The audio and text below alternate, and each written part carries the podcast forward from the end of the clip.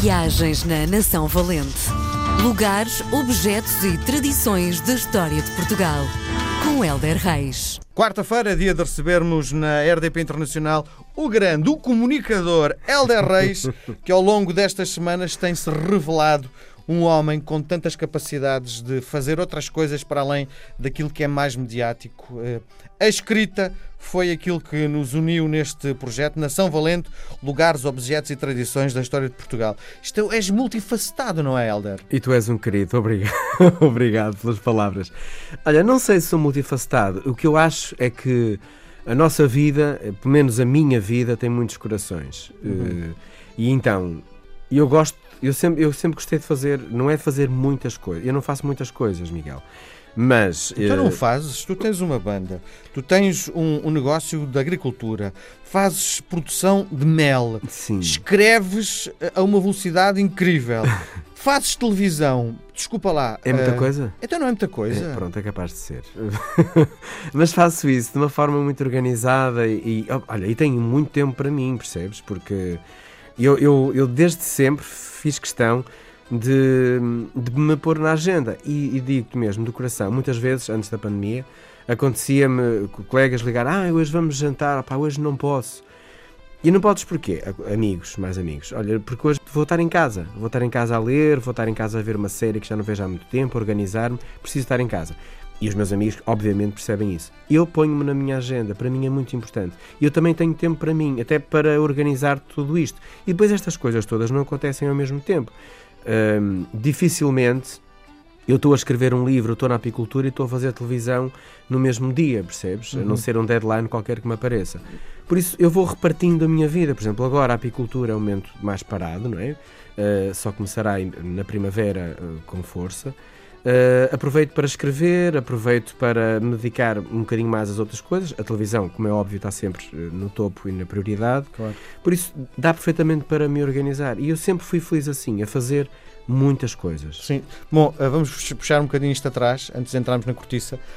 Um, a apicultura tem uma altura específica do ano, é isso? A produção de mel uh, é mais intensa numa determinada altura do ano? Sim, a apicultura é um mundo incrível. Eu estou completamente fascinado e quero muito escrever sobre isso também. Uh, porque é assim, as abelhas agora estão num momento de hibernação. Uh, não estão 100% paradas, mas estão muito paradas. Não saem porque está muito frio, consomem as reservas que angariaram durante o tempo de floração e começam a despertar fevereiro, março. A partir daí, o apicultor tem um trabalho muito intenso para estabilizar a colmeia numa série de procedimentos técnicos, um, técnicos e não químicos, atenção, uh, o bom apicultor. E então, a produção, elas a partir de quando começam a acordar e a haver flores, o mel começa a acontecer.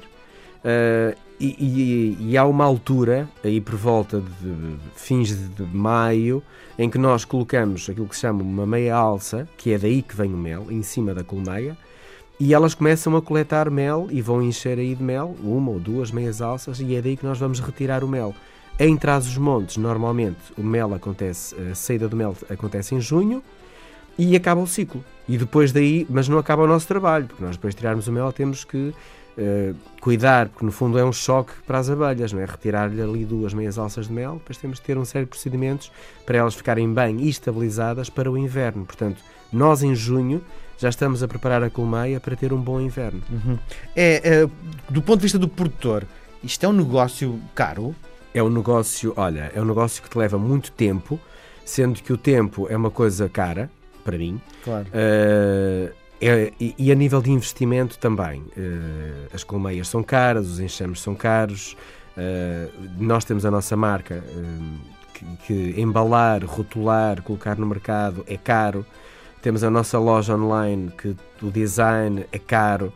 Portanto, é, é um processo normal como tu lançares um produto qualquer teu, percebes? Uhum. Aqui, a nível agrícola, o investimento é. Nós temos que colocar um tratamento segundo as regras que é muito caro pronto, uh, há uma série de coisas que nós temos que. E tens que estar atento, tens Sempre. permanentemente a- a Sempre. tomar conta. A partir de março, a partir de fevereiro, março, nós temos que ir aos apiários quase todos os dias. Porque elas depois começam a encher e se estão a encher, nós temos que as dividir para uma outra colmeia. eh, ou então eh, estão mais fraquinhas porque há um quadro a meio que está cheio de mel e está a bloquear. Chama-se isto de fazer uma leitura da colmeia.